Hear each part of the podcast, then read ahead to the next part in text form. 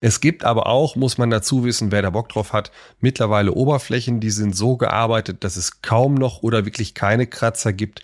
Sieht sehr, sehr, sehr geil aus. Das ist auch ein Vollmaterial, sehr nobel. Genau da kann ich wirklich mal faustgroße Einschlüsse haben, die nicht glitzern.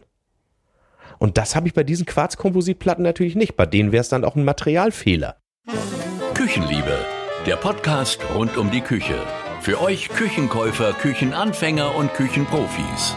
Gerard und Sascha leben nicht nur Küche, sie lieben sie. Ich liebe meine Küche, wir sind ein schönes Paar. Ich mag ihre Gerüche und ich mag ihr Inventar. Da sind noch Hallo liebe Küchenliebenden, herzlich willkommen zur 24. Episode des Küchenliebe Podcasts der Podcast rund um die Küche für Profis und für Küchensuchende. Ich bin Gerard Alsdorf. Und mein Name ist Wollschläger, Sascha Wollschläger. Hallo Gerard. Herzlich willkommen, Sascha. Hey, meine Güte, das waren turbulente Tage, turbulente Wochen, oder? Eieiei, eine Stargastfolge mit Johannes King, die richtig gut gelaufen ist. Also Johannes war ja echt ein klasse Interviewpartner, obwohl du das Interview ja allein gemacht hast. Ja, du hast mir doch gefehlt, muss ich sagen. Ich glaube, zusammen sind wir besser. ah, aber wir, wir müssen unbedingt da mal hin. Also obwohl Sylt ja nicht meine, meine Traumdestination an sich ist, weil ich ja viel zu dicht dran wohne, aber ja, ich möchte da auf jeden Fall mal hin. Du schaffst das, bin ich mir sicher. So, aber was das Coole ist, wir hatten ja über das ganze Thema Johannes King gesprochen, da gab sogar Zuhörer, die haben mir Bestellübersichten geschickt. Also da muss auch irgendwie was gelaufen sein. Einige haben da bestellt im Shop. Hast du ja. denn auch schon was bestellt, Sascha? Ich bin am überlegen, ich habe es aber noch im, äh, im Warenkorb liegen, diesen Rosensekko. Ja, den bestell mal. Ja, ja, mal sehen, wann ich dann ich mal auf schon alkoholfreien da. Sekt dann mal stehe. Oder ist ja nicht, ist ja was an, ganz andere Machart. Aber ja. Beschreibung war schon toll. So, also dicken Dank nochmal an Johannes und an Tina. Äh, tolle Geschichte. Und Johannes hat ja auch über die Arbeitsplatte gesprochen. Ne, von daher passte das ja auch ganz gut dazwischen. Was hat er gesagt? Immer sehr viel Arbeitsfläche äh, zustellen könnte er die alleine. Genau. Und damit hat er ja auch vollkommen recht. So, und deswegen passte das so irgendwie zwischen die Folgen. Äh, die Arbeitsplatte Part 2 kommt ja jetzt 14 Tage später als gedacht. Und so, es gab eine Zuschrift, mein lieber Mann, es wurde etwas gemeckert will ich nicht sagen, aber äh, eine unruhige Zuhörerin, ich nenne sie mal Susanne, hat uns geschrieben, äh, die fand das ein bisschen schade, dass die Folge Arbeitsblatt Part 2 jetzt erst später kommt. Ja, weil, weil bei ihr die Entscheidung ansteht gerade. Ne? Ja, weil äh, bei ihr steht die Entscheidung an, äh, sie will eine Küche kaufen und es geht um verschiedene Materialien der Arbeitsplatte und da ist sie ganz rappelig und äh, ich weiß auch, worum es da geht. Und ich denke mal, das werden wir heute zur vollsten Zufriedenheit beantworten. Aber sicher, aber sicher. Und es ist ne? natürlich auch so, wir beide haben ja noch neben diesem netten Podcast-Hobby einen Beruf. Absolut. Und darum finde ich es ja schön, und das nehme ich jetzt mal ganz frech vorweg, dass wir die nächste Folge tatsächlich erst in vier Wochen machen, damit wir einfach mal, wir gehen natürlich immer mehr in die Spezialitäten jetzt rein und brauchen auch für die Freizeit mal ein bisschen mehr Recherchevorbereitung.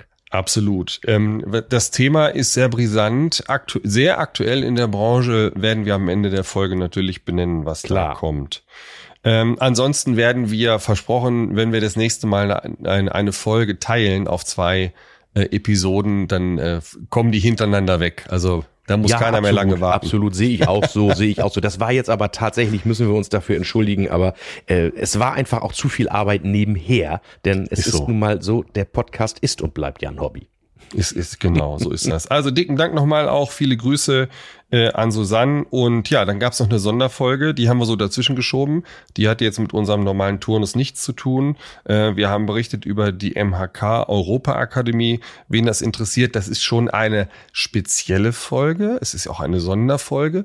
Die ist sehr branchenintern, aber da kann der Küchenliebende der nicht Profi ist, vielleicht mal etwas hinter die Kulissen schauen, wie das so in der Verbandswelt aussieht, so diese kücheninterne Welt. Na, und wir haben natürlich auch viele Hörer aus der Branche, die sicherlich auch davon nichts wussten und Werbung jetzt, also wer mich dann mal live erleben will, der darf da ja ein Seminar buchen. Ja, Donnerwetter. vielleicht, vielleicht buche ich mal so ein Seminar. Vielleicht lerne ich noch was dazu. Ach du Schande. So, liebe Küchenliebenden, heute ist eine ganz besondere Folge. Ich würde mal sagen, jetzt reißen wir eine kleine Pulle Shampoos auf. Ähm, die Küchenliebe wird ein Jahr alt. Wir veröffentlichen diese Folge am 10. November. Und am 11. November, also genau vor einem Jahr kann man sagen, äh, war die Geburtsstunde, es war auch, glaube ich, Tag der Küche in dem Jahr. Genau. Des Küchenliebe-Podcasts. Ja, Hammer, Hammer. Oder? Dann feiern wir rein. Dann feiern wir rein, genau. Und das ist ja auch, ich sag mal, so im Rheinland, äh, Volker Irle wird sich erinnern, was hat er so schön gesagt, in der Zeit, ab 11.11. .11. kann es dann passieren, dass sie beim Mittagessen in der Stadt irgendwie ne- einen Haufen Schlümpfe mit Vater Abraham und Schneewittchen über, über den Weg laufen. Also, äh, da Genau. würde ich mal sagen, Kölle Alaf, viel Spaß und alle anderen Karnevalshochburgen, äh, gebt alles, Vollgas bis Aschermittwoch, oder? Ja, ich bin ja nicht so, ich, der, der, weißt du, der kühle Norddeutsche, der feiert ja, das ganze Jahr über wenig, aber nie diese Karnevalgeschichte. So, eine, eine Geschichte kurz vorweg. Äh, wir freuen uns über Bewertungen. Das ist wirklich wichtig für uns. Bei Apple könnt ihr sogar etwas Persönliches schreiben in der Bewertung. Sterne sind natürlich auch wichtig, aber wenn irgendwie Anregungen da reingeschrieben werden oder eine persönliche Bewertung in irgendeiner Form, dann freuen wir uns da sehr. Danke schon mal für alle Bewertungen, die bisher abgegeben wurden und die da noch kommen werden.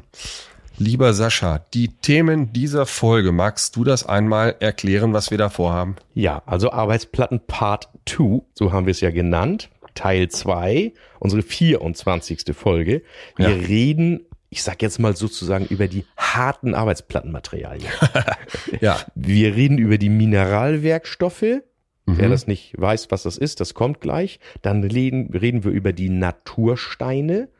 Um Ja. das mal so ein bisschen unfachmännisch zu sagen, äh, Marmor und Granit, das stimmt alles nicht so ganz, aber das, das macht ja müssen wir gleich mal erklären, genau. Ja, das kommt dann in den. Dann reden wir über die Quarzplatten, Quarzsteinplatten oder Quarzkompositplatten, so wie sie gerade genannt werden. Und Mhm. natürlich Keramik hat ja die letzten Jahre eine sehr, sehr große Bedeutung, auch als Küchenarbeitsplatte bekommen. Total.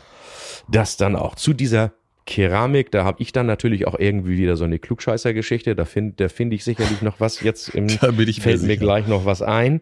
Küchenhelfer bist du übrigens diesmal dran. Ja, ich habe schon Nicht was verwechseln. rausgesucht. Ja, ja, ja. Werkzeugliebe, da wollen Machst wir mal du? den Bock zum Gärtner machen. Ja, Und bei der schön. Party-Playlist sind wir beide uns nicht einig geworden. Also jeder zwei Titel heute. Also, und und wenn es nur reicht. Also das Ding kriegen wir schon voll. Vor allen Dingen dadurch, dass wir ja, äh, erstmal haben wir Jubiläum, es ist Karneval Ja, und äh, wir haben vier Wochen auch. Zeit. Da, da, da fällt uns schon was Das ein. machen wir dann mal, oder? Und eben Thema der, der 25. Folge. Das Wird am wir Ende verraten. Am Ganz. Ende ist echt Ja. brisant, auch Ja. für mich tatsächlich Tagesgeschäft. Total, ja. So, lieber Küchenonkel, aber erzähl doch erstmal, wenn wir von Arbeitsplatte reden. Mhm. Die Arbeitsplatte ist ja auch irgendwie immer sozusagen die Arbeitshöhe. Richtig. Und das Was ist etwas sagt Allgemeines. Denn der altgediente, erfahrene Küchenplaner zur Arbeitshöhe.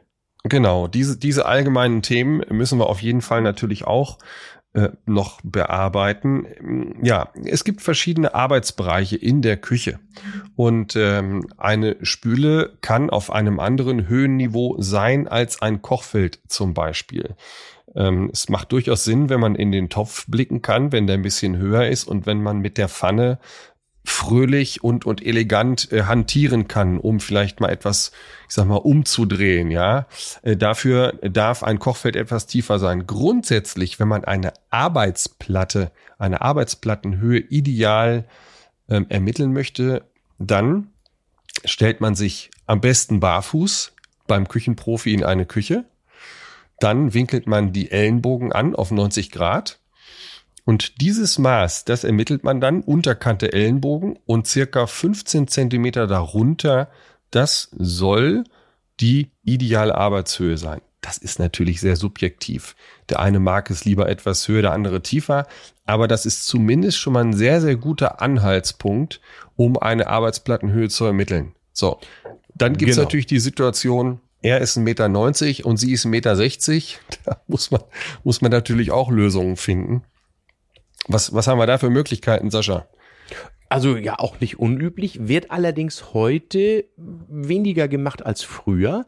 Ich Mhm. habe das geliebt, mal unterschiedliche Arbeitshöhen in der Küche zu machen. Also ich habe wirklich mal, kann mich erinnern, werde ich nie vergessen, er war irgendwie zwei Meter und drei groß und sie war keine 1,60. Ja, schnuckelig. Also, äh, echt, ein, Handlich. echt ein putziges Paar und kam dann an, ja, Maßgabe für die Küchenplanung sei, wir arbeiten beide intensiv und gerne in der Küche. Und meine Rettung war nur, dass die Küche groß genug war.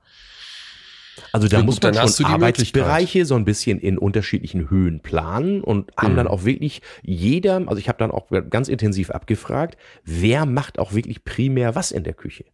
Ja. Also dass er zum Beispiel sagte, Mensch, ich spül hauptsächlich ab. Alles klar, sagte ich, dann können Sie dann damit leben, lassen Sie uns mal testen. Arbeitshöhe oder Spülenhöhe sozusagen. Und das so ein bisschen, also grundsätzlich, das ist ja das, was ich auch immer sage und was ich auch ab und zu mal in mein Gutachten schreiben muss.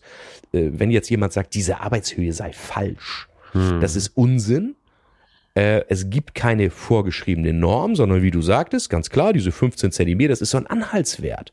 Aber der Mensch ist das Maß aller Dinge und dann auch der Mensch als Kunde. Also so wie der das möchte. Ich habe also schon Leuten ein Meter Arbeitshöhen geplant, die nur 1,80 groß waren. Aber Ja. die wollten das unbedingt. Also was sehr unangenehm ist, bei uns gab es früher keine Geschirrspülmaschine bei uns äh, zu Hause und dann haben wir eben von Hand gespült. Wir Kinder natürlich genauso wie die Eltern.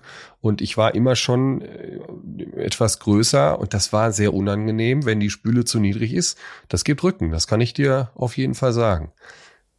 Daher kommt wahrscheinlich mein Trauma, dass ich immer alles in die Spülmaschine tun muss, weil das ist das Glück, das ich hatte. Ich kenne kein Leben ohne Spülmaschine. In einem Ha- Elektrikerhaushalt, da gibt's natürlich Ja. eine Spülmaschine.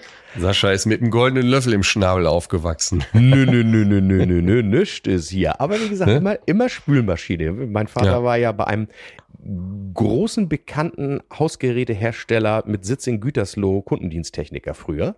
Ja, da fällt mir keiner zu ein. Mir fällt, im Moment fällt mir der Name auch da gerade nicht ein. Nee. Und da ist es ja so, da haben wir jetzt im Nachhinein sogar noch gelernt, wie man die Spülmaschine richtig einräumt. Ne? Siehst du. So, deswegen, und deswegen haben wir den Podcast ja gemacht.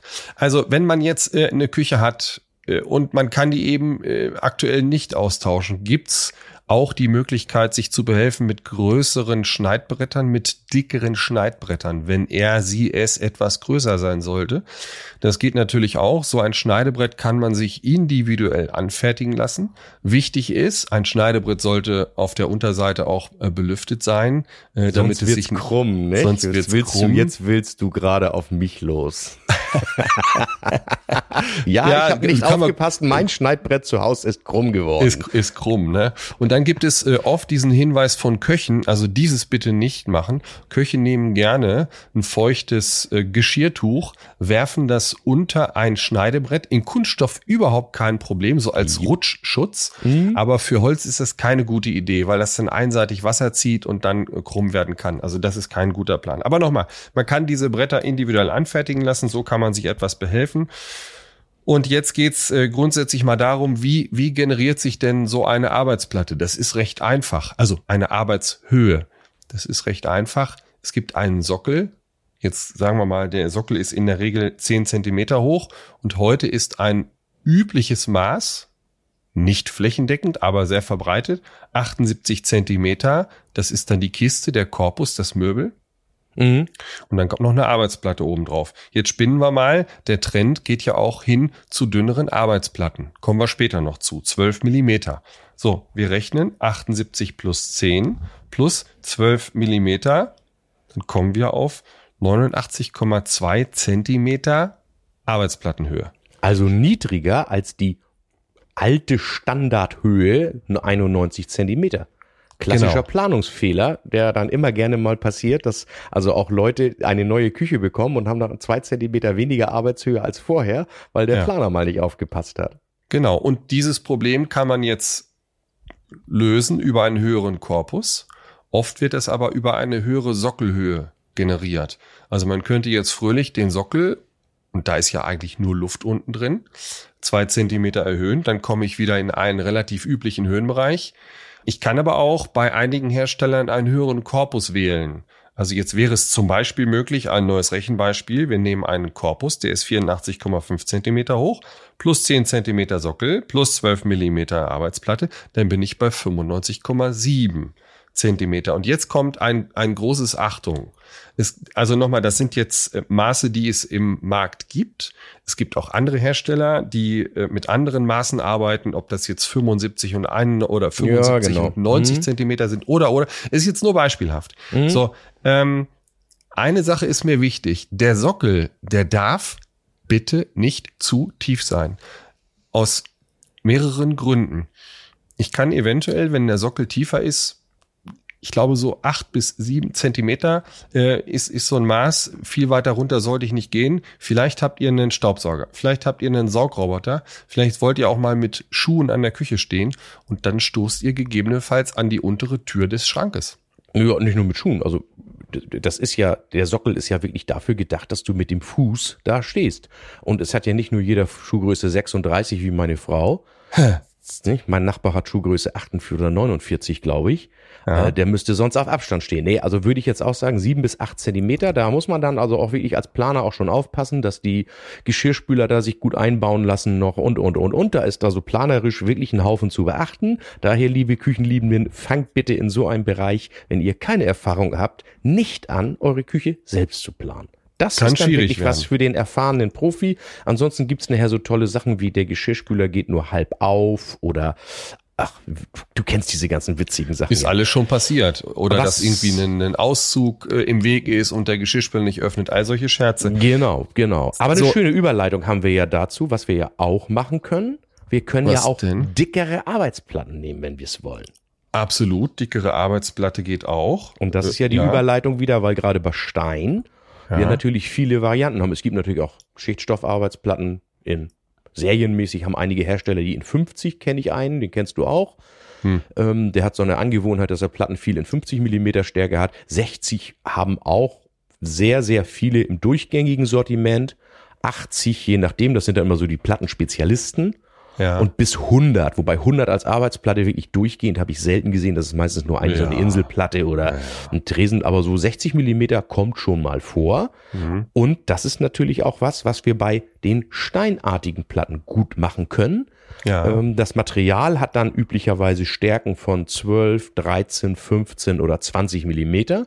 Und das wird an der Kante dann auf Gärung, also auf 45 Grad geschnitten.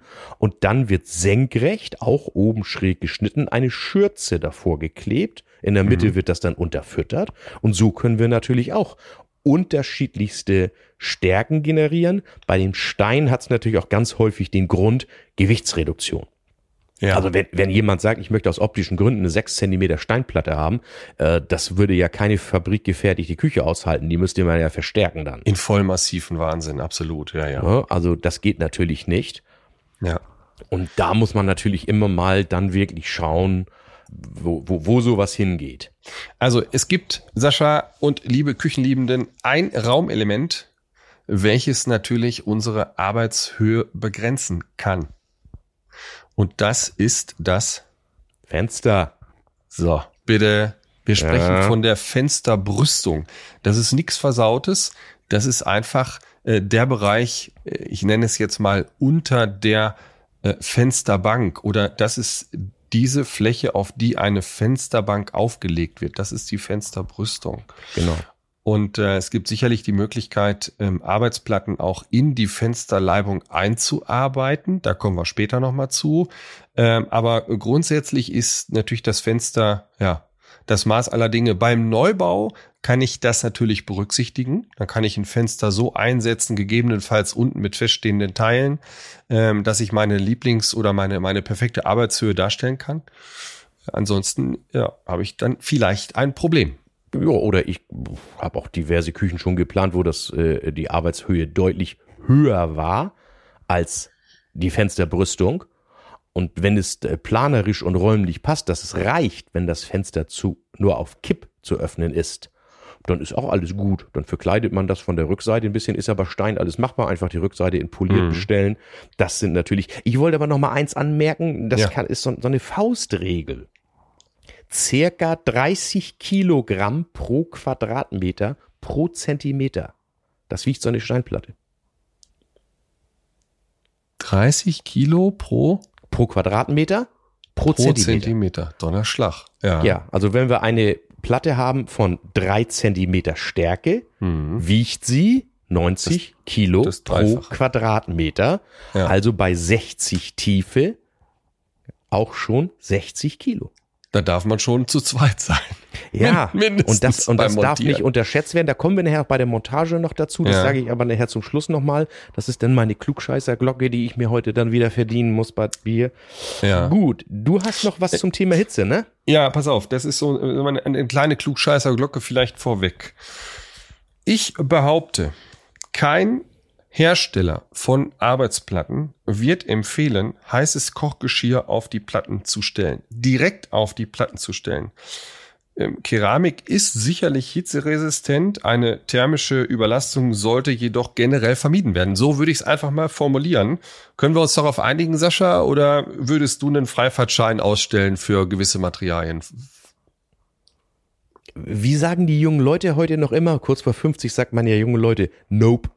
Nope. Nope. äh, nein, grundsätzlich nicht. Also die, erstmal ist die, ist die Materialvielfalt viel zu weit.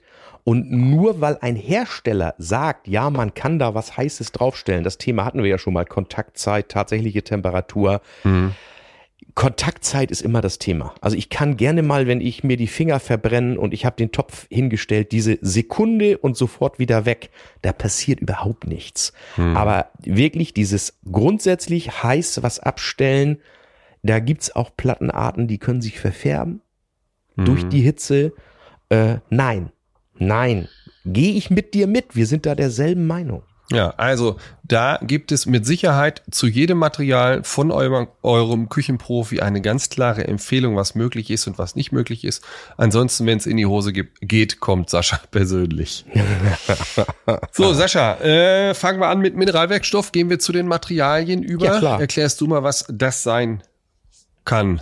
Mm, Ja, mache ich auch relativ kurz. Ich würde sagen, das hacke ich einmal ganz bisschen drunter hier. Ja. Es hat tatsächlich, ich muss aber sagen, leider wirklich keine Bedeutung mehr in der Küche. Ähm, das Material, also eben Mineralwerkstoff, Markenname ist eventuell bekannt, Kurian. Dann gab's noch mehr, Hymax, Wilson Art und alle möglichen Oh ja. Unterschiede gab's. Ähm, ja, Wilson Art sagst du auch schon, oh ja, ne? Ja, Wesen, genau. ja, Elements hieß das früher mal bei Elements hieß Lechner es auch nochmal, ja, Mhm. genau. Also, Ei, aber dieses, wie gesagt, Kurian ist sozusagen der, der, der Temponame, erfunden mal von Firma Dupont. Übrigens kein französischer, sondern ein Amer- amerikanischer Konzern. Ähm, es besteht zu 66 Prozent, also zwei Drittel seines Gewichts aus Gipsit, also ähnlich wie Bauxit. Und aus Bauxit wird ja Aluminium hergestellt. Daher auch so leicht. Das Material ist relativ leicht. Und dann kommt eben, äh, ich sag jetzt mal Acrylate, das ist ja auch so eine sehr breite chemische äh, Verbindung, auch gar nicht relevant. Also dieses, das, das Zeug ist tatsächlich flüssig, dann wird das in so eine Form gegossen, dann härtet das aus und dann hat man eine, keine Ahnung, 12 Millimeter starke Platte, die sich mit Holzwerkzeugen bearbeiten lässt. Das Ja. ist das Tolle an diesem Material. Und, also es hat dann diverse Farben, das hat natürlich auch Körnungen in Große allen Farbauswahl, möglichen- genau. Ich, ich, ich glaube, ich glaub, zu, zu Spitzenzeiten gab das mal 120 Farben davon oder so. Und es gibt dann farblich angepasste Kleber. Und dieser Ja. Kleber hat die Eigenschaft, das Material geringfügig anzulösen. Das kennen wir beide noch, die früher mal ihr Fahrrad selber flicken mussten.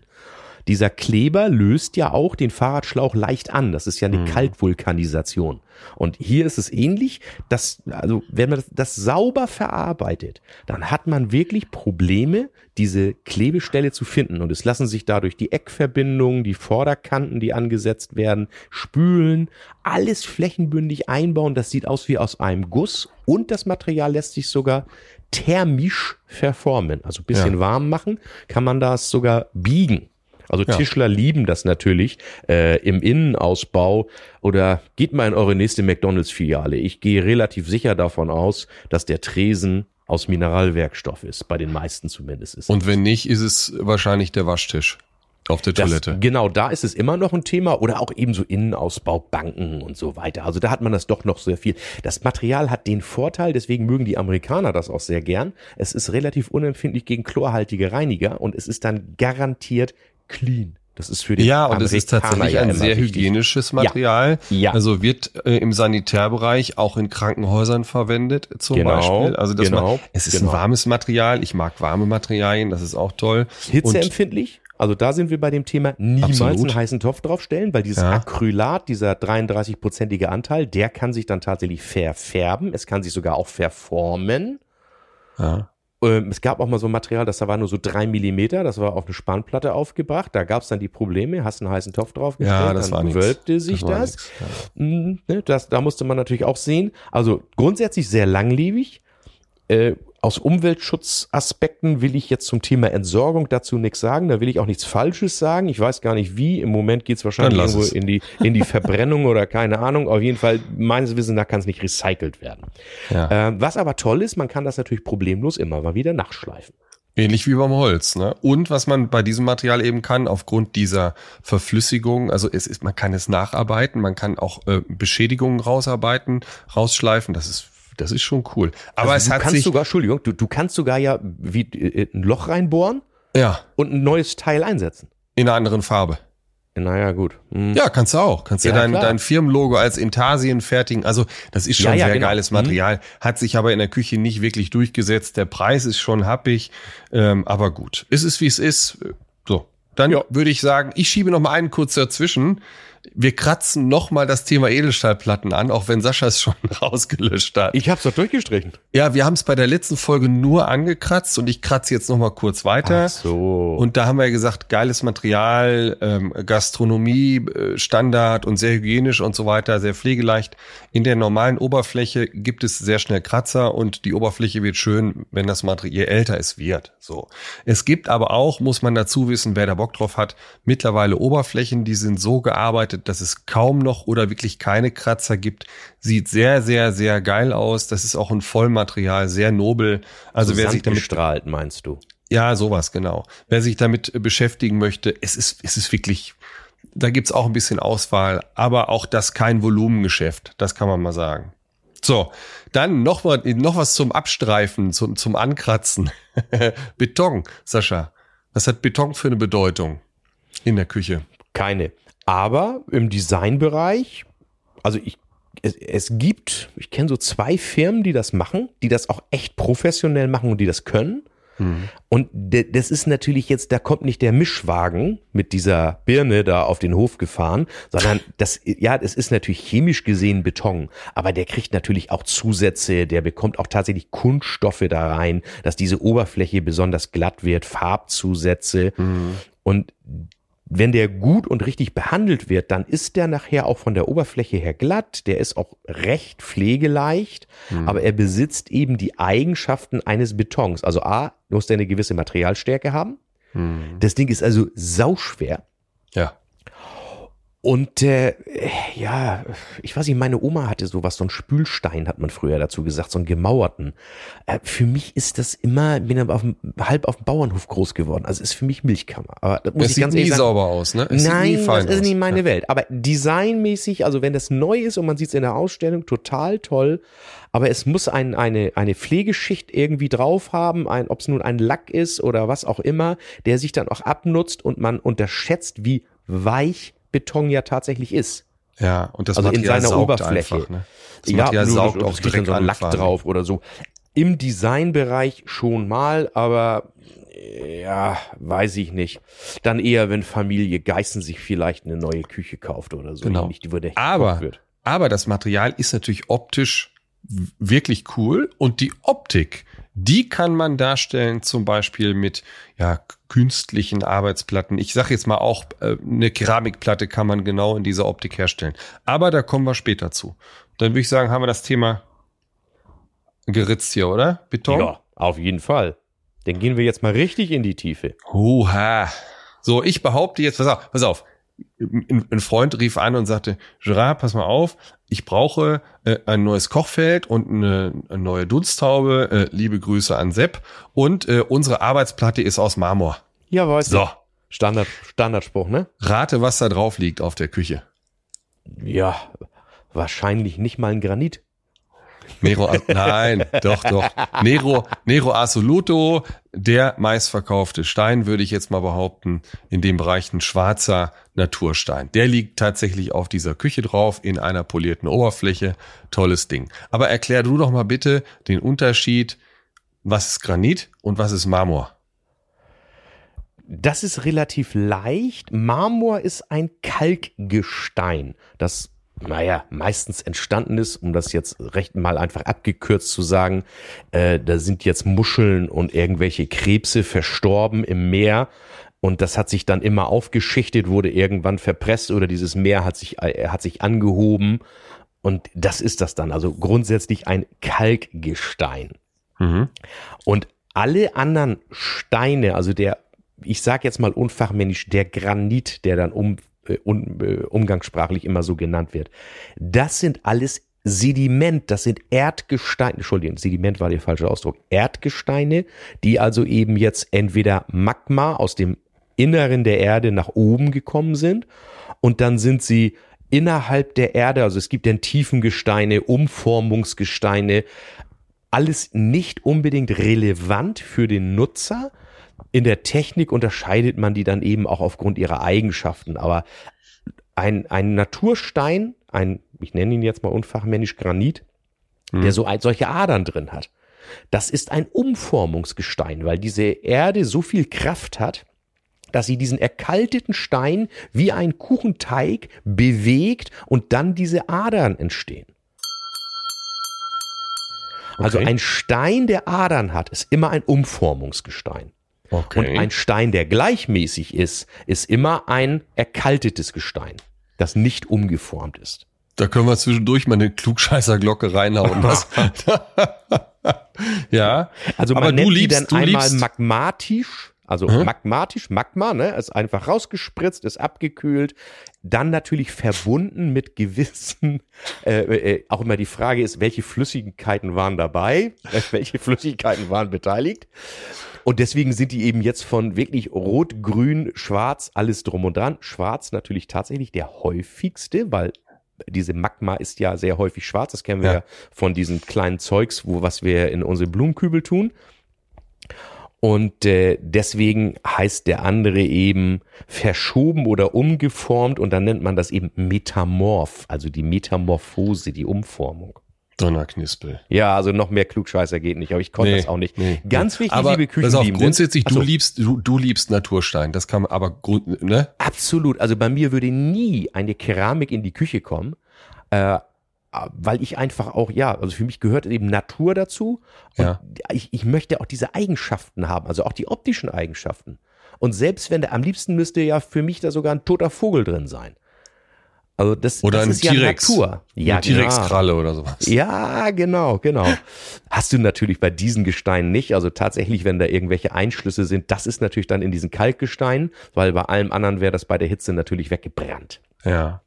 Äh, ganz wichtig, liebe Küchenliebenden, lasst euch nicht von Namen täuschen. Es gibt für Natursteine, es gibt zwar festgelegte internationale Bezeichnungen, aber an die halten sich leider sehr, sehr viele Hersteller oder Importeure nicht. Und dann gibt es Fantasienamen und dann heißt es, ja, das ist der Stein, den kriegen Sie nur exklusiv bei uns. Ja, ist klar, weil den hat jemand gekauft und dann hat er den Stein Gerard genannt. Und den Gerard gibt's ohnehin nur einmal. Aber ich meine, so. zwei wären auch zwei wären ja auch zu anstrengend. Also ich habe hier circa 600 Natursteinbezeichnungen auf meinem PC. Ja. Um rauszufinden, woher kommt dieser Stein dann. Ja, okay. Zu den Mustern, die ihr dann teilweise, liebe ja. Küchenliebenden, im Handel findet, der Küchenprofi weiß, was wir meinen. Äh, diese Muster, die sind natürlich nur begrenzt groß. Von mir aus sind die 30 mal 15 Zentimeter oder irgendwie. Im Idealfall liegt mal so eine ganze Platte in der Ausstellung. Ja, das ist üblich. Und dann könnt ihr mal so einen gesamten Verlauf, so einen Strukturverlauf einer Platte sehen, wenn denn überhaupt ein Verlauf drin ist. Es gibt ja auch sehr, sehr äh, ruhige äh, Farbverläufe. Eine schwarze Platte ist eine schwarze Platte. Macht es keinen Unterschied, ob das jetzt ein 2 Meter Muster ist oder ein 20 Zentimeter Muster. Aber grundsätzlich kann es natürlich sein, dass, dass, äh, dass die Platte später einen Verlauf haben wird. Im Idealfall könnt ihr ein Foto sehen, wie so eine Platte aussehen kann in Fläche. Da kommen wir nachher nochmal zu, wenn wir über diese Verarbeitung reden. Das machen wir aber am besten nachher global, wenn wir mit den ganzen Platten durch sind, weil da mhm. ist doch ein bisschen zu beachten. Auch vielleicht unsere Empfehlung, wo kaufen unsere Küchenliebenden die Platten auch am besten? Ja, genau. Ne? Und äh, ich sag mal auch, auch die, die Farbe konkret, die kann natürlich von Charge zu Charge und von äh, Bergwerk zu Bergwerk, äh, wie auch immer, unterschiedlich sich darstellen. Das ist auch normal. Absolut, genauso Marmor. Ja, der, die landläufige Meinung von Leuten, die ein bisschen Ahnung glauben zu haben, ist, Marmor ist weich und empfindlich. Äh, das stimmt nicht im Grundsatz. Es gibt auch Marmore, also Kalkgesteine, die also auch wirklich richtig gute Gebrauchseigenschaften haben. Ansonsten würde ja auch kein türkisches Bad dauerhaft funktionieren, wo die jahrelang dem Wasser ausgesetzt sind und Seifen und allem möglichen, was da ist. Also mhm. da gibt's schon genug Steine, die das auch können. Deswegen mhm. ganz wichtig und hier mein Hinweis, fordert euren Küchenplaner, fordert den Lieferanten, der Natursteine, da ist es am wichtigsten, heraus und sagt, welche Gebrauchseigenschaften euch wichtig sind. Ja. Sagt ihr, ihr seid zum Beispiel wie ich jemand, der hat keinen Bock, seine Platte zu pflegen. Also mein Stein ist hier Nero Afrika. Ja. Den, der kriegt kein Pflegemittel von mir. Das braucht der auch nicht. Ja. Und ich schneide da auch mal drauf. Das ist gut fürs Aber dann muss man, man muss den Stein auch kennen und wissen, dass man es kann.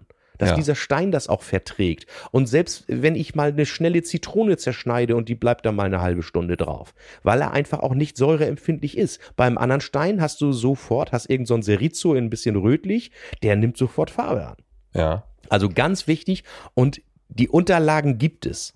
Und äh, ich sag jetzt mal, bei, deren, bei den Vorlieferanten, wenn ihr das jetzt über den Küchenhandel bezieht, da steht das auch bedingt säureempfindlich. Viele haben auch so Tabellen, wo man so als Matrix ja, dann, genau. sehen, dann sehen kann, Säureempfindlichkeit drei Punkte, Säureempfindlichkeit ein Punkte, Temperaturbeständigkeit und, und, und, und, und.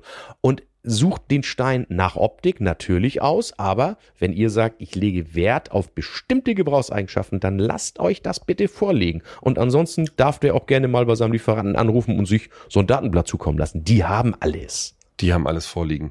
Äh, zum Thema Marmor nochmal. Marmor wird wieder stärker, äh, weil Küchen werden matter und Marmor hat natürlich die Eigenschaft, dass es in der Oberfläche auch, auch matter ist als ein ich sag mal, Granit, wobei ein Granit, den kann man auch mattieren, wenn man das möchte, aber Marmor in sich hat so eine schöne samtige äh, matte Oberfläche.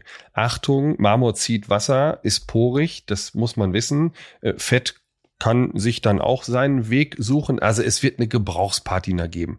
Das ist einfach so. In Bädern, also im Sanitärbereich, in Hotels und so weiter findet Marmor äh, immer noch statt. Und bei der Küche wird es aktuell wieder stärker. Mhm, Aber absolut. die Bedeutung ist, die Bedeutung ist gering. Aber wie gesagt, wie ich sagte, also Marmor, schräger Kalkgesteine, es gibt auch ganz tolle, die genauso strapazierfähig sind wie, wie Granite. Oh, dass ich das immer falsch sage, kriege ich von meinen Kollegen demnächst bestimmt.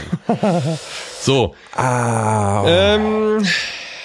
Quarz, Quarz, Quarz. Quarzkomposit. Ja, wir hm. nennen das mal so. Werkstein, also das fällt unter die große Überschrift Werkstein. Die ersten Werksteine kennt, glaube ich, jeder. Das waren diese Fensterbänke. Die sahen so ein bisschen marmormäßig aus. Das waren auch teilweise Marmorbrösel da drin, mhm. die dann mit so einem Harz vergossen wurden. Aber damit, das waren so die ersten Kunst- oder Werksteine nannte man die dann. Und 1985 circa muss das irgendwann gewesen sein. Quarzwerkstoff wurde da entwickelt und da wurde tatsächlich Quarz, also unfachmännisch gesagt jetzt Sand, das mhm. ist ja das, ähm, wo auch Glas draus gemacht wird, ja wenn das eingeschmolzen wird. Da wird dieses, dieses Mehl einfach genommen, gibt ein bisschen Farbpigmente, gibt ein bisschen Harz. Äh, meines Wissens hat man früher auch mal ein ganz bisschen Acrylate da reingemacht. Ich vermute mal, diese Farbpigmente und das Harz wird auch auf der Basis sein, weil mhm. diese Platten werden dann danach gebacken, nennt man das. Also das wird tatsächlich, das wird geschüttelt, dann kommt das in so eine, wie so eine kleine Kuchenform, wird Mhm. gepresst und dann wird es gebacken.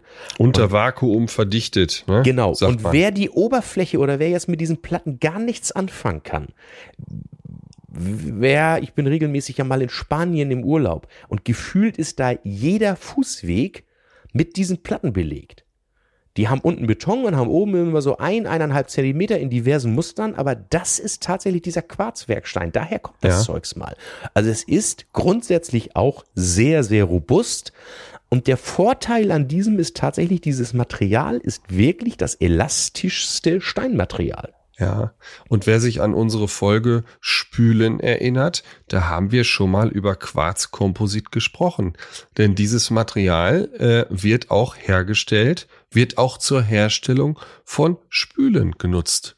Und das Schöne ist, ich habe dann eine sehr schöne Farbvielfalt, äh, kann natürlich äh, verschiedene Formen backen, äh, die ich so vielleicht in Keramik oder in Edelstahl nicht darstellen kann.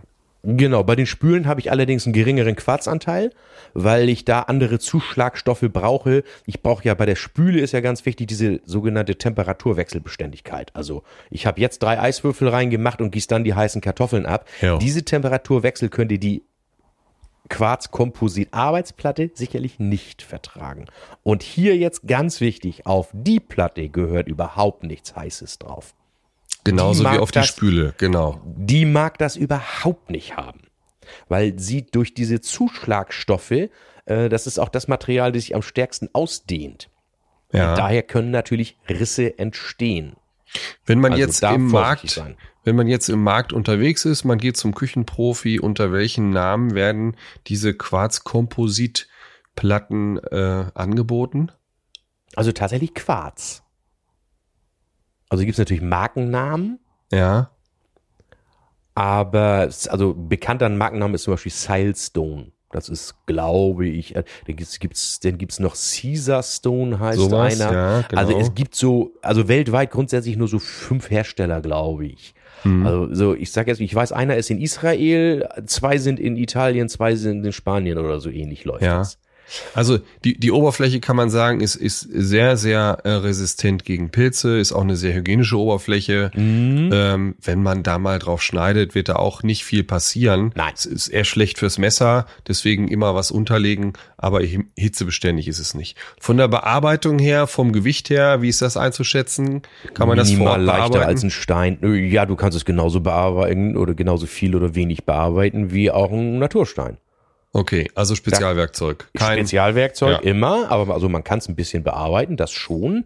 Also entstanden ist dies natürlich A, man konnte da wirklich Reste verwerten ja, bei diesen Platten. Daher ist es auch mal entstanden, da eben auch Spanien, weil die natürlich da große Natursteinvorkommen auch selber haben ja und die abbauen. ja, Aber man muss auch ganz ehrlich sagen, wer jetzt nicht so ein Natursteinliebhaber ist wie ich mhm. und sagt, ich möchte gerne eine Platte haben, die soll die Farbe haben, die ich bestelle und dann auch in der Gesamtheit ihrer Fläche, dann bin ich natürlich mit einer industriell hergestellten Platte auf der sicheren Seite. gibt's keine Weil- Überraschung. Da gibt's keine Überraschung. Es gibt natürlich auch ganz tolle Natursteine, die so ein bisschen glitzern. Mhm. Aber genau da kann ich wirklich mal faustgroße Einschlüsse haben, die nicht glitzern. Und das habe ich bei diesen Quarzkompositplatten natürlich nicht. Bei denen wäre es dann auch ein Materialfehler. Hm. Weil da gibt's ja Vorgaben eben, wie sowas gemacht wird. Also da habe ich früher immer meine Kunden so beraten gesagt, wenn sie kein Natursteinliebhaber sind, dann nehmen sie auch keinen Naturstein. Dann nehmen sie eben den Kunststein, den Quarz. Oder Ja, ja. Überleitung zum nächsten, die Keramik dann ja, die danach kam. Ja. Die Keramik haben wir ja eben gesagt, damit kann man auch verschiedene Dekore abbilden. Zum Beispiel eine Be Betonreproduktion kann man damit bauen. Man kann ähm, Strukturverläufe vorgeben. Also da gibt es eben festgelegte Strukturverläufe. Und äh, damit kann ich dann auch, ähm, das geht im Übrigen auch mit den ähm, Quarz-Kompositoberflächen, kann ich auch zum Beispiel Wangen bauen. Ich kann so eine Monolithplatte bauen, so, ein, so ein, ein, eine Monolithinsel. Hast du das schon mal gesehen? Das ist so eine Mhm. Kücheninsel komplett aus einem Guss. Es sieht aus, als wenn das ein Stein wäre. Ja. Das ist mit diesen Materialien sehr, sehr cool möglich. Ganz wichtig ist der, es gibt einen Unterschied von dem Quarz zur Keramik. Der Quarz, die Quarzplatte ist immer ein Kuchenteig. Ja. Das heißt, die hat in ihrer Gesamtheit immer die gleiche Farbe. Es mag sein, dazu bin ich jetzt auch nicht zu tief in der Fertigung drin, dass sie an der Oberfläche, wenn sie so, wenn man so ein Glimmer aufstreut, das kann vielleicht sein, dass man diese Platte erst vorpresst und dann irgendwie, keine Ahnung, äh, rote Streuselchen da drauf gemacht werden. Das kann sein, aber grundsätzlich ist das, können wir uns das vorstellen, wie ein Kuchenteig, der hat dieselbe Farbe. Bei Keramik gibt es jetzt zwei Arten. Es gibt Keramikmischungen, also grundsätzlich ist das auch nur natürliche Stoffe. Tonerde, Feldspat, Quarzsand und noch ein paar andere mineralische Stoffe, die eher die Farbe geben sollen. Und da gibt's eben zwei Arten. Also es gibt da auch diese Kuchenteig-Thematik, dass die Platte auch an ihrer Schnittkante, also an der Stirnseite, wenn ich mir die seitlich anschaue, gleich aussieht. Hm. Die meisten Platten sind nicht gleich. Die haben eine, ich sage jetzt mal, eine Farbe, eine, eine Unterfarbe. Ganz einfach zu vergleichen. Es ist genau, es ist nichts anderes als eine keramische Fliese. Ja, die Wenn ist ja ich, auch nicht die, durchgefärbt. wenn ich mir die Fliese an, genau, und die ist nicht durchgefärbt. Also die, es gibt hochwertige Farben, die sind nahezu durchgefärbt, aber hier ist es wirklich ähnlich wie die Herstellung einer Schichtstoffplatte. Ich habe ein Untermaterial, da drauf kommt ein Druck oder ein Ein Dekordruck. ein oder ja oder äh, oder sogar ein Dekor, das draufgelegt wird und das dann mit eingebrannt wird. Genau. Das ist die häufigere Variante. Das ist also auch, das kriegst du auch nicht rausgekratzt. Also da muss man echt mit ganz, ganz harten Ja. Werkzeugen ran, dass man das rausgekratzt bekommt. Aber das ist eben der Unterschied und auch natürlich etwas, wo auch eben wieder der Küchenhandel meiner Meinung nach in der Pflicht ist, den Käufer das zu zeigen, dass diese Platten eben häufig an der Stirnseite nicht so aussehen wie oben. Übliche Sache, ich habe gerade hier so ein Ding auf dem Tisch. Platte sieht nicht aus wie oben, hat mir keiner gesagt. Es sei denn, und jetzt kommen wir wieder zu deiner Schürze, Genau. der, der Verarbeiter, der Konfektionär der Platten ist in der Lage, vorn die Kante auf Gärung zu schneiden und zieht dann eine Schürze nach unten und simuliert, so möchte ich es formulieren, eine dickere Platte, so dass man Genau. eine 12 Millimeter Platte äh, optisch vergrößert auf vielleicht 4 Zentimeter oder 3 Zentimeter, völlig individuell. Dann wird das Material genauso vorne angesetzt und dann ist die Kante vorn verdeckt. Dann sehe ich nur noch so, ein ganz, ganz, so eine ganz feine Phase, die vielleicht farblich sich abhebt. Genau, womit wir denn ja gleich, nachdem noch ein kleiner, na, wir kommen um diese kleine Werbung ja jetzt nicht umhin, weil auch die Frage schon tatsächlich von Hörern kam. Also grundsätzlich ist die Keramik natürlich kratz- und schnittfest, porenfrei, hygienisch, farbbeständig, abriebfest, UV-beständig und, und, und, und, und, und, und.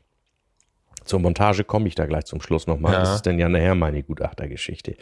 Äh, es gibt noch einen Hersteller, das ist auch die Firma Cosentino, die stellt eine Keramik her, die nennt den Markennamen Dekton. Ja. Sagt dazu, dieses Material sei noch temperaturbeständiger, also in Werbeaussagen wird dann da mal mit so einem Bunsenbrenner drauf gebrannt, also irgendwie, was ich, die machen dann Ketchup drauf und das wird eingebrannt und, und, und, und, und. Will ich nicht bewerten, ist eine exzellente Ware, sie ist definitiv nochmal teurer als andere Keramikplatten. Mir stellt sich hier dann nur die Frage, ist das dann auch der Anspruch, da muss jeder Käufer wissen, brauche ich das? Also dieses Material hat sicherlich noch bessere Gebrauchseigenschaften, die normalen, als eben andere Keramik. Aber äh, ich, wann habe ich das letzte Mal mit einem Bunsenbrenner auf meiner Arbeitsplatte was gemacht? Also ich habe letzte Woche Creme Brûlée abgebrannt, aber äh, da, selbst da komme ich nicht mit der Flamme auf die Arbeitsplatte.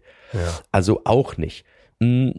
Das ist so, die sagen also, es ist ein besonderer Herstellungsprozess. Das ist wohl auch der Fall, das glaube ich. Die Grundmaterialien sind gleich. Um das mal einfach zu erzählen, die rücken natürlich nicht raus damit. Äh, Ich glaube, die brennen ein bisschen heißer und pressen ein bisschen fester. Um das mal so abgeschlossen zu erzählen. Tolles Material, also äh, liebe Firma Cosentino, ich möchte auf keinen Fall was gegen euer Deckton sagen. Im, Ja. Ganz weit entfernt davon. Äh, wirklich tolles Material, aber äh, jeder soll doch selbst entscheiden, was er möchte. Und wenn ich eine Naturholzplatte, eine Natur, nein, ganz, ganz ruhig, Massivholzplatte möchte, dann lebe ich mit den Gebrauchseigenschaften und auch mit der Alterung oder ja. eben eine Kurianplatte im Mineralwerkstoff. Da ist es, da ist es ähnlich. Ganz wichtig ja. von mir aus nur mal, und da kommt dann jetzt das erste Mal, wir kommen um Physik nicht umhin.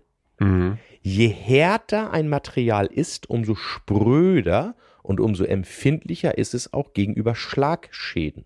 Mhm. Also an einen Marmor oder an einen normalen Naturstein, an einen einfachen, da kann ich gerne mal mit dem Topf so ein bisschen, wenn ich eine untergebaute Spülbecken habe, dann habe ich ja so diesen Randbereich da. Mhm. Ich habe das zu Hause. Also, ja, ich, wie gesagt, ich bin nur auch jemand, der seine Sachen ja gut behandelt.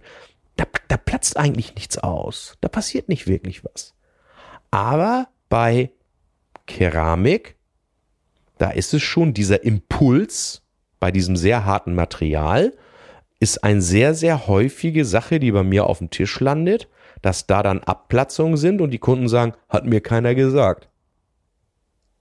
Also da sollte man auch als Planer oder als Nutzer wirklich einfach sagen, wie nutze ich oder wie, wie nutzen Sie und dann dahingehend beraten. Und wenn jemand schon zugibt, dass er gerne ruppig abwäscht, dann mhm. würde ich den zu einer Auflagespüle bewegen.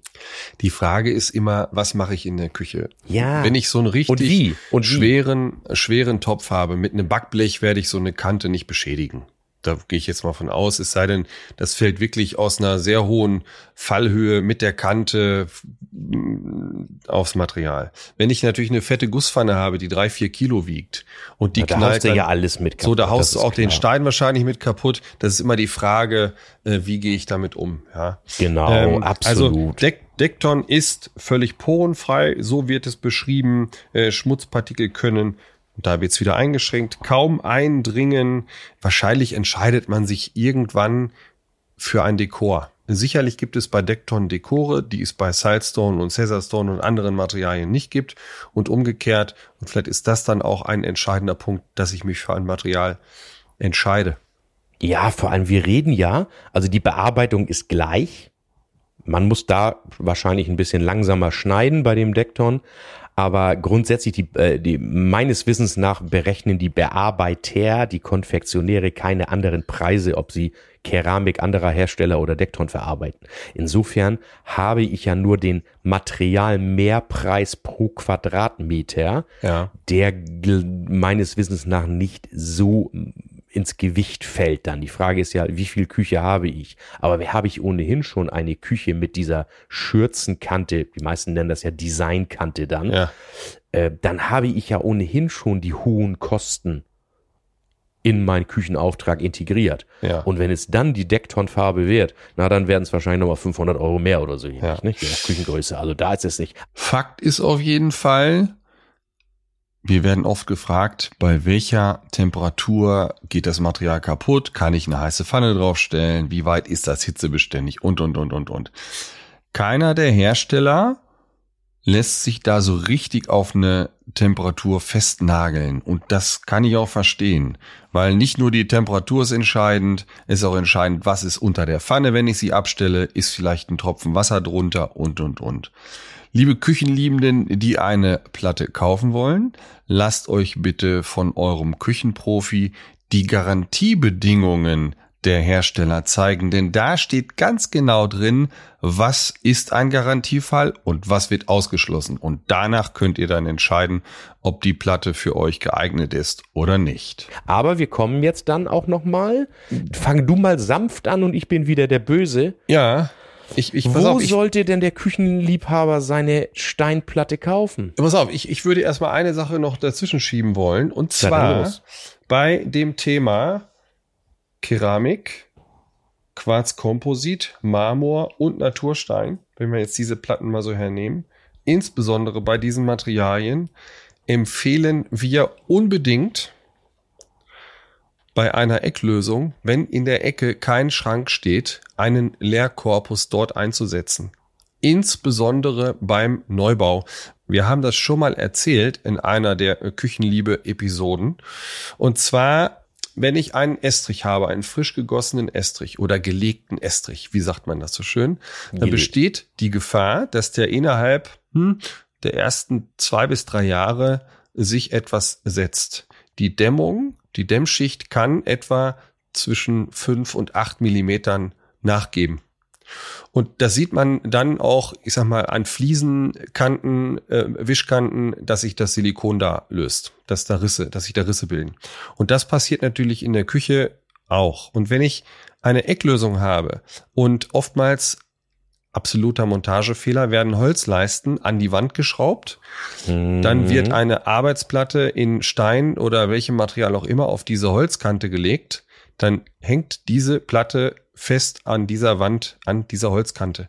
Und wenn dann der Estrich sich setzt, die ganze Küche um sechs bis acht Millimeter oder fünf bis acht Millimeter absinkt, bleibt die Platte an der Wand hängen. Das kann zu hohen Spannungen führen und schlussendlich zu einer Rissbildung. Jo.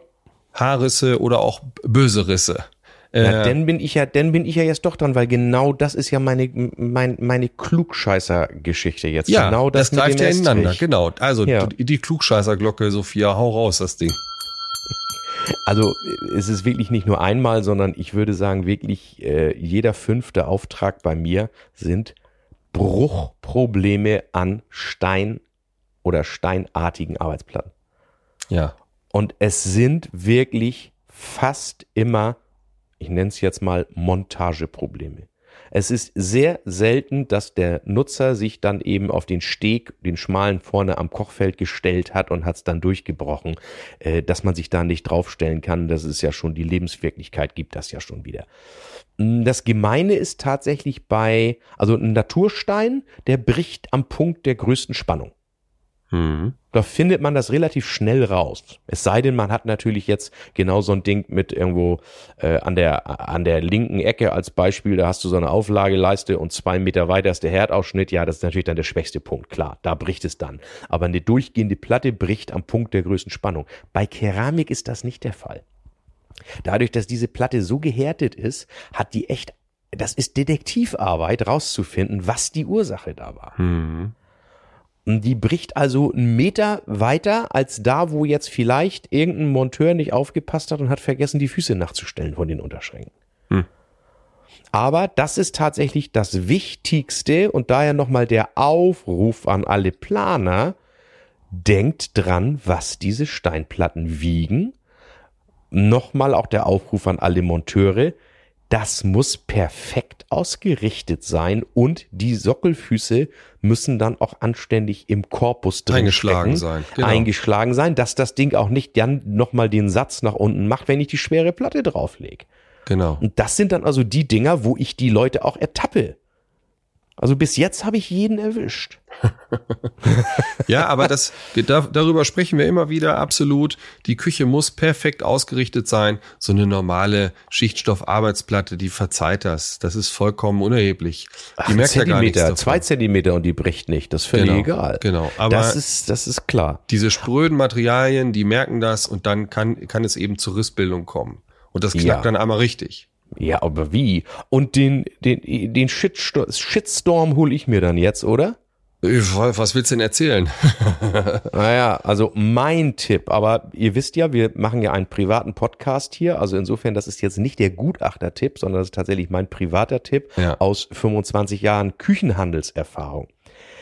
Du hast hier sowas Abwertendes geschrieben äh, in unserem Skript hier, das äh, lese ich jetzt mal nicht so. Doch, das ab. kannst du ruhig so sagen. Das ist nicht bös gemeint, aber das ist so ein bisschen ja, also bitte nicht böse nehmen und auch bitte jetzt natürlich nie die Leute, die das wirklich können, persönlich nehmen. Äh, meine Empfehlung ist wirklich, kauft die Steinplatten beim Küchenprofi. Der hat Vorlieferanten, die das können die machen nur Küchenplatten. Die haben alle Daten der Geräte da, die wissen, wie Ausschnitte zu beachten sind. Die denken auch dran, bei diesem Ausschnitt gibt's technische Probleme, denn man muss ein Radius machen, aber das Kochfeld ist eckig. Wie lösen wir das Problem? Und ganz ehrlich, das kann der Grabsteinhöker im Normalfalle nicht. Ja. ja, der kann grundsätzlich mit dem Stein umgehen. Und was auch viele wirklich nicht haben, ist die Qualität der Maschinen. Also mhm. ich habe schon Sachen gesehen, da hat eben äh, Grabstein Müller um die Ecke, der wollte dann so eine Designplatte, also dieses 45 Grad und dann kleben. Mhm. Ja, aber da sieht das echt besser aus, wenn ich ein Lebkuchenhaus baue. Äh, das Mit war Zuckerguss. das, ja, ja, also das war dann auch nicht statthaft. Und da muss man wirklich sagen, die Industriebetriebe, die das da am Markt gibt, da muss ich sagen, davon kenne ich keinen schlechten. Das Hm. könnten die sich gar nicht erlauben. Das funktioniert und es ist natürlich für den Küchenhandel bequem und ihr als Küchenliebende, ihr als Nutzer, ihr habt einen Ansprechpartner. Wenn was nicht klappt, dann ist es der Küchenhandel. Richtig. Und nicht, denn äh, ab und an wird sogar die Rechnung gesplittet. Und das Ja. ist was, was ich, wo, wo ich, wovon ich nur abraten kann, weil der sogenannte Gefahrübergang ja sehr, relativ schwierig ist. Dann streitet sich äh, Partei A mit B. Leute, ganz ehrlich, das sollen die doch intern tun. Wenn ihr als Verbraucher ein Problem habt, dann muss es gelöst werden. Ein Fehler kann überall passieren. Aber den Fehler muss doch dann erstmal der lösen, der euch gegenüber in der Haftung ist. Und wen er dann in Regress nimmt, das ist dann nicht eure Sache. Das ist Also- so, wenn es dann wirklich zu Problemen Absolut. kommt, ist das ein absoluter Vorteil, wenn man nur einen Ansprechpartner hat. Es ist aber tatsächlich äh, hier und da regional üblich, wenn man mit einem regionalen Steinverarbeiter zusammenarbeitet und sehr, sehr gute Erfahrungen gemacht hat, dass dieser Steinverarbeiter die Rechnung dann direkt stellt. Das kommt vor. Wenn man mit überregionalen Anbietern arbeitet, dann wird die Rechnung äh, natürlich vom Küchenanbieter, vom Küchenprofi kommen. Ja, ja, vollkommen, Ja, vollkommen so, klar. Jetzt aber noch, noch mal zusammenfassend, das hast du eben so schön angerissen auch. Bitte nicht die Gewichte und die, die, die Maße und, und das, das Handling des Steins unterschätzen. Das muss man wissen. Komme ich mit den Platten durch ein Treppenhaus? Mit wie vielen Leuten kann ich durch die Treppenhäuser, mit wie vielen Leuten muss ich die Platten schleppen? Gegebenenfalls braucht man vielleicht auch einen Kran, äh, um so eine Platte ins dritte Stockwerk zu hieven. Äh, das kann sein. Da gibt es allerdings auch die Möglichkeit, dass die Profis, die da im Küchenhandel eben auch ihre Dienstleistung anbieten, die, die überregionalen äh, Steinkonfektionäre, dass die auch so einen Montageservice mit anbieten. Das ist durchaus üblich, das wird gemacht. Ähm, Die können dann ja auch Küche. die können dann Die da Küche, kommen. das sind absolute Ja, Profis, die machen, die machen ja nur Küchenplatten. auch ein Aufmaß und äh, die übernehmen dann auch die volle Garantie. Damit Ja. ist auch der, ich sag mal, der Küchenmonteur entlastet und muss sich auch mit den schweren Sachen da nicht rumärgern. Ne? Genau. Also nochmal äh, an euch Küchenliebende. Für mich ein Qualitätsmerkmal ist der Küchenplaner, der auch Sachen ablehnt. Wenn es heißt, die Platte ist 2,40 Meter im Maximum lang, dann ist es schon übliche Praxis, dass man mal seinen Lieferanten anruft und die Planung rüberschickt und sagt, du, ich habe hier 2,46 Meter in der Ausführung, lieferst du mir die Platte? Und dann sagt er mit dem Ausschnitt drin ja. Oder er sagt nein. Und das ist eben das, was ich eben mit den örtlichen Steinmetzen habe, die dann sagen, ja, ich kann auch 270 liefern. Ja, man kann ganz viele Sachen machen.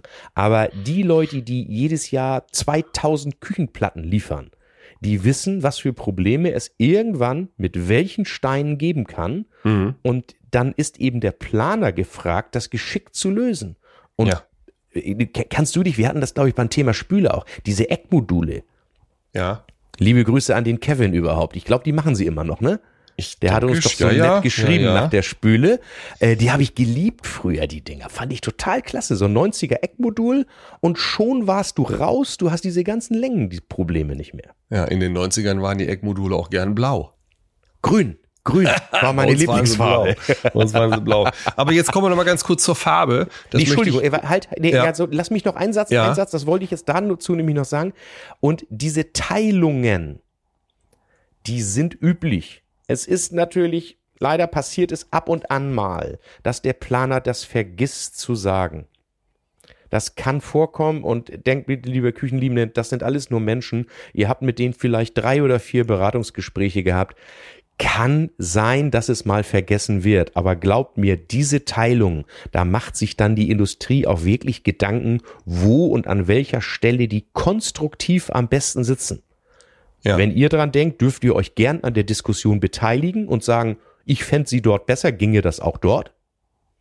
Aber so, so, so ein Faustregel ist immer so eine Natursteinplatte, hört so bei 240, 260 auf. Ja, und wenn es da nicht ausreicht, dann kann ich da immer noch äh, in Massivholz in größerer Stärke einen richtig schönen Butcherblock einsetzen. Dann Zum wird die Küche auch Beispiel- wieder warm und sieht geil Zum aus. Beispiel, So, aber exakt. pass auf, optische Wahrnehmung, ganz großes Thema. Äh, Ja. Küchen sind sehr clean und äh, Küchen sind auch immer noch in vielen Haushalten weiß. Und weiß ist nicht gleich weiß. Ähm, wenn man sich so eine RAL-Karte hernimmt, äh, ich weiß nicht, wie viel Weißfarbtöne, Weißschattierungen da drin sind, äh, 20 Farbstellungen wahrscheinlich. Egal. Ne, So. Es gibt ja auch Fifty Shades of Grey. Fifty Shades of Grey, genau. Und so gibt's auch Fifty Shades of White. White. Ja, so. Wir gehen mal davon aus, ihr wollt eine äh, Küche kaufen ähm, und äh, der Küchenhersteller sagt euch zu, der Küchenprofi sagt, das ist ein Verkehrsweiß. Nennen wir jetzt mal eine Farbe, die bekannt ist. Und die Steinplatte, äh, die legt man daneben und das passt auch gut, das sieht super aus, das ist eins zu eins die gleiche Farbe. Dann kommt eine Wange, eine, eine Blende auf die Außenseite des Korpuses dazu und dann, äh, wie gesagt, verschiedene Materialien. Die Spüle kommt noch in Weiß dazu und je nach Lichteinfall, und das müsst ihr wissen, können alle diese Materialien, auch wenn die im Schatten gut zueinander passen, können die zueinander farblich abweichen. Das ist normal. Das hat mit, mit Oberflächen zu tun. Man spricht von äh, Metamarie zum Beispiel. Da kann man mal bei Wikipedia nachlesen, was das ist. Äh, es geht um Lichtbrechung, Farbwahrnehmung. Ähm, also geht davon aus, wenn die Küche komplett weiß ist, dass das nicht immer bei jedem Licht einheitlich aussieht. Es kann da zu leichten Farbabweichungen kommen. Ganz, ganz wichtig. Dann kommt jetzt äh, nochmal. Ich habe ja heute echt viel Redezeit, ne? Das Ja, das ist, total- das ist, das ist doch schön. Ey, Hammer. Erst kommt, weil ich Stein so sehr mag wahrscheinlich. Ja. Äh, ja, und dann eben nochmal von mir zum Thema Naturstein. Wenn ihr euch für Naturstein entscheidet, dann gibt es tolle Konfektionäre, die heute sogar die Originalplatte in den Zuschnitt schon rein projizieren. Das heißt also, man weiß schon, wie die Platte aussieht, wenn sie angeliefert wird. Weil die in der Schnittoptimierung schon genau wissen, wie sieht das Bild aus und wo wird die Ja, Grundplatte die geschnitten. legen, genau, die legen den Auftrag schon über, also die haben, also das machen also alle größeren, es werden von allen Platten Fotos gemacht bei der Warenannahme. Ja. Und dann kann man entweder sagen, ich möchte eine Platte haben mit, zum Beispiel äh, Multicolor war früher so ein Thema. Ja. Mit möglichst geringem Grauanteil hat man dann geschrieben oder so. Und dann hat man per E-Mail zwei, drei Bilder bekommen. Ja, die Platte ist gut, alles klar, die wird dann reserviert und aus der Platte wird's geschnitten. Und das ist jetzt eben Step 2 heutzutage, Ja. dass das schon drüber gelegt wird. Ja. Und finde ich natürlich total klasse, weil man dann auch ja keine Diskussionen mehr als Planer mit dem Kunden hat. Wie sieht die Platte dann wirklich aus? Macht natürlich alles Arbeit, kostet auch wirklich extra Geld. Die nehmen Geld dafür, für diese Bearbeitung, weil sie ja gegebenenfalls diesen Auftrag zwei oder dreimal anfassen müssen, wenn der Kunde sagt, das Pickelchen da gefällt mir aber nicht. Ja.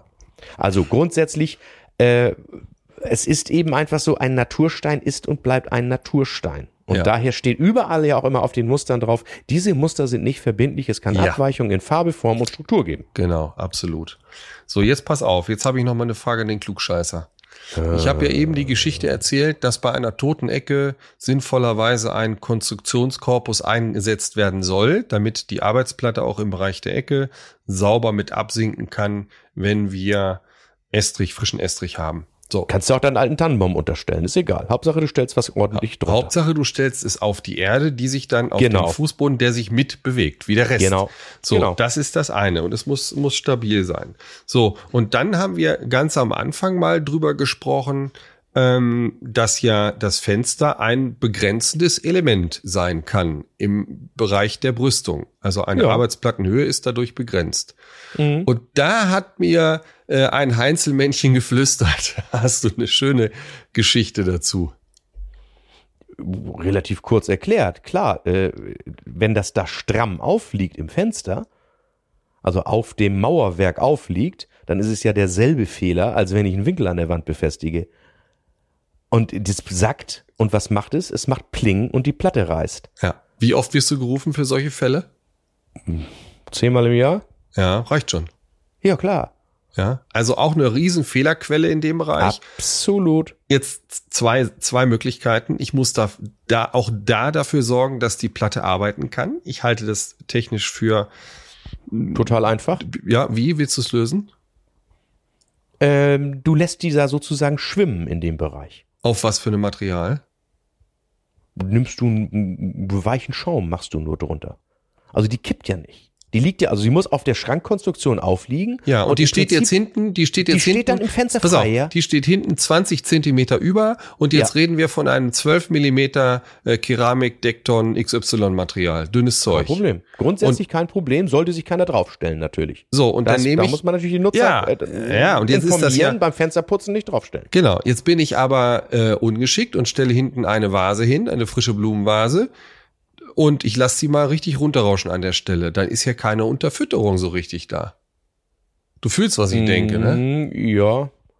Würde ich jetzt keine Angst haben, dass es kaputt geht, äh, weil dann würde die Platte auch in ihrer Gesamtheit kaputt gehen durch diesen Impulsschlag. Also ob das dann auf diesem Stückchen aufliegt, das ist eher tatsächlich die Hebelwirkung, also die langsame. Richtig. Es muss, es muss konstruktiv korrekt gelöst werden. Das ist es so. Und da darf auch gerne dann der Planer sich ja Infos holen von seinem Plattenhersteller. Dafür sind die Profis nämlich da. Absolut. Und es gibt dann tatsächlich Plattenhersteller, die das mittlerweile komplett ausschließen. Komplett Ja, auf eigene Gefahr liefern und sagen, Ja. okay, im Bereich der Fensterleibung möglich, aber da liefern wir ein separates Stück Platte und dann arbeitet bitte mit einer Dehnungsfuge und dann ist es für die auch völlig fein. Genau, zum Beispiel. Oder äh, man denkt beim Neubau gleich dran, dass man den Estrich so konstruiert, dass er sich nicht absenkt. Alles technisch möglich. Also, dafür nicht in kenne ich dem mich mit der Maße Bauphysik nicht so sehr aus, um das Ja. beurteilen zu absenkt. können. Macht ja nichts. Also ist aber alles, Ne? alles möglich. Ist denn, ist zum Beispiel wieder Mittwoch Thema meines Seminars. Ich habe ja Mittwoch wieder Seminar. Wichtig ist, Kleinigkeit nochmal an die Küchenliebenden, weil da sind ja auch mal Heimwerker dabei. Ja. Ähm, so eine Platte wird ja auch mit Dichtstoff, wir sagen jetzt mal unfachmännisch Silikon versiegelt. Ja. Aber Silikon ist ja nun mal eine Wartungsfuge, das geht irgendwann mal kaputt und ich sag mal, wer ein bisschen handwerklich begabt ist, der nimmt ein Cuttermesser, schneidet das raus und macht's neu. Bitte ganz wichtig, beachtet, speziell Naturstein braucht Ja. ein besonderes Silikon. Für Naturstein. Und ich habe schon Fälle gehabt, dass Silikon durchgeschlagen hat von unten nach oben durch eine drei Zentimeter massive Platte. Also selbst wenn zum Festkleben irgendwo niemals das falsche Silikon nehmen. Die Steine sind da teilweise sehr, sehr sensibel. Ja. Also immer das dazugehörige. Bei Keramik ist es, ich sage jetzt mal ganz frech, scheißegal. Ja. Äh, Nimmt man trotzdem Naturstein Silikon, hat sich so eingebürgert, klar, da, das wird nur noch verwendet, aber da könntest du auch ein Essigsilikon nehmen, das ist völlig der Platte ja egal. Ja. Ja, aber alles, was mit Naturstein zu tun hat und Quarz, nur Natursteinsilikone. Und auch das passende Abziehmittel. Was habe ich noch mal? Nee, das sage ich immer in meinem Seminar. Ja. Spucke, Spucke und andere Körperflüssigkeiten sind keine Glättmittel. Was ist denn so mit diesem üblichen? Ganz viele äh, Handwerker äh, nehmen, äh, ich sag mal, Spüliwasser, ne? Ja, geht gar nicht. Geht gar nicht. Geht Was gar ist nicht. denn das, ideale Glättmittel für das Silikon? passt, das gibt, das gibt Silikon-Glättmittel. Okay. Also da einmal gucken, was da, was da drauf steht. Wenn ich jetzt ein Silikon von Firma Otto zum Beispiel habe, dann gibt's von Otto ein Glättmittel. Und von Das Würth kann ich natürlich auch für, genau, das kann ich dann auch nehmen. Und dann gibt es aber zum Glück Universal-Glättmittel, die für alle Silikone gehen. Also das Natursteinsilikon ist immer empfindlicher. Ja. Und dann für das, die meisten Glättmittel, die für Natursteinsilikon funktionieren, funktionieren auch für die normalen neutral vernetzenden, wie man sie so schön nennt. Ja. Liebe Küchenliebenden, falls ihr noch mehr Fragen habt zu dem Thema äh, harte Arbeitsplatten, die nur die harten kommen in den Garten, äh, dann meldet euch sehr gern. Äh, wir fassen da gern nochmal für euch nach, falls es da noch Informationsbedarf gibt. Und äh, ja, dann würde ich sagen, kommen wir zum Küchenhelfer der Woche. Ja, grundsätzlich, also entschuldigt nochmal, dass das so technisch ist, lässt sich natürlich ab und zu nicht vermeiden. Wir sind ja nun mal kein Podcast von Mr. Grey, ne? Genau. Und wir wollten es jetzt durchziehen, wir wollten es jetzt auch fertig machen, damit wir damit abschließen. Ne? Ja, klar. So, Dann erzähl also, doch mal, du hast einen tollen Küchenhelfer gefunden. Ich habe einen tollen Küchenhelfer und zwar hatte ich ja mal empfohlen, eine mega Brotdose. Du hast dir die mittlerweile auch gekauft. Ich habe schon mehrere Fotos von deinem Autositz auf meinem Ja. Handy und dann liegt die Genau. Brot, Brotdose geöffnet drauf. Und zwar ist die Brotdose von Blockhütte. Das ist wirklich ein geiles Teil. Ich kann diese ganzen Plastikdosen nicht mehr sehen und ich mag auch keine Plastikflaschen mehr sehen. Es sei denn, ich gehe wandern und es muss leicht sein, klar. Aber äh, es gibt auch von Blockhütte eine Premium Edelstahl Trinkflasche in verschiedenen Größen. 500 Milliliter, 750 und 1000 Milliliter. Ich habe das große Gebinde mir dazu gelegt. 1000, Okay. 1000 Milliliter. Da ist äh, für den Monk ja auch Geschirrspüler geeignet, Ah, zum Beispiel. Eine weitere Dichtung ist dabei, äh, die kann man dann mal austauschen und ja, ne, so eine Bürste, so eine Schrubbürste ist auch dabei. Geiles Ding. Hält 25 Stunden eiskalt und 13 Stunden heiß. Sag mal, ganz kurze Frage. Äh, das ist ja total klasse. Das heißt also, ich kann mir da eine kalte Cola reinkippen und einen heißen äh, Pfefferminztee obendrauf. Das kannst du ja, das kannst du ja mal mischen. Das kannst du ja mal mischen. Ja, ähm, nur Was kostet so ein Ding? Erzähl mal. Diese Flasche kostet in der 1000 Milliliter Variante circa 25, 26 Euro. Und wenn die ein bisschen kleiner ist, geht das so bei knapp 20 Euro los. Das ist ja echt günstig. also wirklich, und das ist für, die ist fürs Leben. Wie gesagt, die ganzen Plastikdinger kann ich nicht mehr sehen. Das Ding ist richtig, richtig cool. Ne? Aber die hat doch ein Holzding auf dem Deckel, aber ist trotzdem Spülmaschine geeignet. Na, der Deckel muss Ja, der Deckel nicht, werden der schnell, Deckel ne? nicht, der Deckel nicht. Nee, aber, alles klar. Aber folgendes äh, mit dem Sprudelthema. Mm, Da wäre ich vorsichtig. Äh, Wir haben unserer Tochter auch schon ab und zu in Thermoskannen Sprudelwasser mitgegeben. Das kann auch ins Auge gehen. Also das, da würde ich nicht meine Hand für ins Feuer legen. Aber kann man mal ausprobieren. Vielleicht geht das. Aber das Ding ist doch, das ist doch komplett aus Edelstahl. Das heißt, die kann ich auch fallen lassen. Die hat keinen Glasbehälter, ne? Ähm, richtig. Das Ja, ist ja das Entscheidende. klasse. Absolut, Mm, genau. das ist das Entscheidende. Äh, Genau, ja. Das war ja früher immer die Hölle mit der Werkzeugkiste, wo man noch auf dem Bau gearbeitet hat und dann hast du eine normale Thermosflasche mitgehabt und dann fiel dir die Kiste runter und hattest keinen Kaffee für den Tag. Pling und dann war sie hin. Pling. Ja. Ja. So, Sascha, Werkzeugliebe. Was hast du da auf dem Zettel? Ja, was mir noch fehlte irgendwie, also man braucht natürlich für die Montage, ob es nun nur Küche oder was auch immer ist, immer gute Montageböcke, wo ich mal so eine Arbeitsplatte drauflege, wo ich auch mal vielleicht nur eine Platte drauflege, irgendeine Holzplatte, Ja. damit ich ein bisschen arbeiten kann, so wie ein Tisch zum Beispiel. Und da finde ich es immer wichtig, dass sie höhenverstellbar sind. Man ist ja unterschiedlich groß oder man ist vielleicht sogar, weil es gar nicht geht, mal als für eine Auffahrt, die so ein bisschen geneigt ist oder sowas. Und da habe ich äh, bei unserem Partner Contorion Stierfaltarbeitsböcke gefunden. Würde da tatsächlich empfehlen, die stabileren zu nehmen mit 600 Kilo Belastung. Und da kostet so ein Ding dann 60 Euro. Ja, klar, ihr braucht natürlich mindestens zwei mit einem arbeitet sich das ja auch ein bisschen blöd. Aber das ist auch wieder so ein Ding. Schön höhenverstellbar, schön zusammenklappbar. Äh, vom Gewicht her auch so, dass man sie gut tragen kann, aber eben echt stabil. Wo man dann auch mit gutem Gewissen mal im Notfall sogar sich draufstellen kann.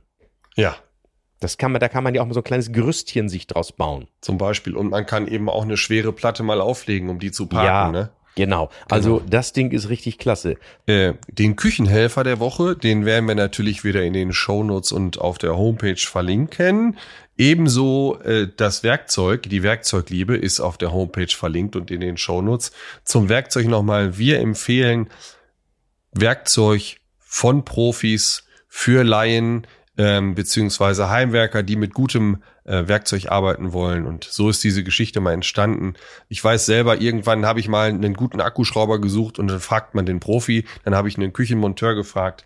Ich wollte mal ein sehr, sehr gutes äh, Küchenmesser haben und dann frage ich natürlich einen Koch äh, und keinen Küchenmonteur, ist klar. Ja. Exakt, so ist So, ja, dann würde ich sagen, kommen wir zu unserem ganz wichtigen Part hier, die Küchenliebe Party Playlist. Lieber Sascha, wie sieht's denn aus? Wer ist dran? Wer ist eigentlich dran? Na, wir haben doch gesagt, wir beide machen heute. Ach so, Du- ich, äh, ich wäre dran gewesen, Titel, ich ich. Ne? einen Titel, dann du einen zweiten Titel und ich einen zweiten Titel. Sollen wir jeder erstmal einen hast. nennen oder soll ich gleich ja, mach mal einen, mach mal einen, So, fang mal an. Ich habe ich hab was vorbereitet. Und zwar fehlte bisher, wir haben nur einen Titel von ACDC auf der, auf der Liste. Kannst du dir das vorstellen? Kann ich mir gar nicht Ja, denken. ich, sag dir jetzt aber, was dazu kommt. Highway to Hell darf auf gar keiner Fete fehlen. Otto singt ja immer auf dem Heimweg wird's hell. Richtig? Richtig klasse. So, was hast du? Komm, jetzt kommst du. Ja, dann machen wir die Reihenfolge auch so. Denn wir hatten doch jetzt die Steinplatten. Also würde ich doch sagen, nehmen wir mal Papa was a Rolling Stone, aber in der Variante von George Michael. Die ist so richtig schön groovy, finde ich. Ja, das, das Original kennen einige wahrscheinlich noch von den Temptations. Papa was a Genau. Rolling Stone. Fand So. ich, habe ich, hab, ich hab noch mal gestern reingehört, aber was muss man dem George Michael lassen? Der hat das Ding schon echt geil geremixed. Se- Sehr, sehr geil. Und das ist so ein bisschen, ich habe die CD sogar noch, das ist so ein, so ein, so ein Mesh, so ein, so ein Mix äh, mit einem Teil von Adamski Killer, das, das spielt da so Genau. mit rein. Genau. Äh, äh, AKA äh, Seal. Das ist Seal. Ja. So, ja, dann habe ich noch einen auf der Pfanne. Und zwar geht das los mit dem Karneval. Und dann schieben wir Ei. mal, schieben wir die Brings in die äh, Playlist. Äh, die sind auch, ich sag mal, in ganz Deutschland, nicht nur in Köln bekannt. Dann gehört Supergeile Zick auf die Liste. So schaut's aus. Ja, so schaut's aus. Dann will ich ein anderes Stimmungslied noch haben. Und wenn wir bei dem Stein jetzt bleiben, dann nehmen wir jetzt bitte noch dazu Marmorstein und Eisen bricht, auch wenn es grammatikalisch falsch gesprochen ist. Aber Traf unsere Liebe Deutsche, nicht. aber in der Originalversion. Genau. Absolut, ja. Das würde ich mal sagen. Das ist so eine runde Geschichte hier. Ja, die Party-Playlist wird auch verlinkt entsprechend bei Instagram. Äh, setzen wir das ab und zu mal ein in den Shownotes und auf der Homepage. Äh, ohne diese Playlist kann keine Küchenfete funktionieren. Lieber Sascha, dann hau doch du mal raus. Wann kommt die nächste Folge und worum wird es gehen? Die nächste Folge kommt ja erst in vier Wochen. Ich habe dich ja endlich von einer etwas längeren Pause überzeugen können. Ja, zu dem Thema ist das aber auch wirklich Ja, das brauchen Notwendig. wir jetzt auch ein. Zumal ich auf dem A, mein Schreibtisch ist voll und ich fahre auch jetzt noch in drei Wochen, eine Woche in den Urlaub. Mhm. Also das brauche ich auch dann irgendwie.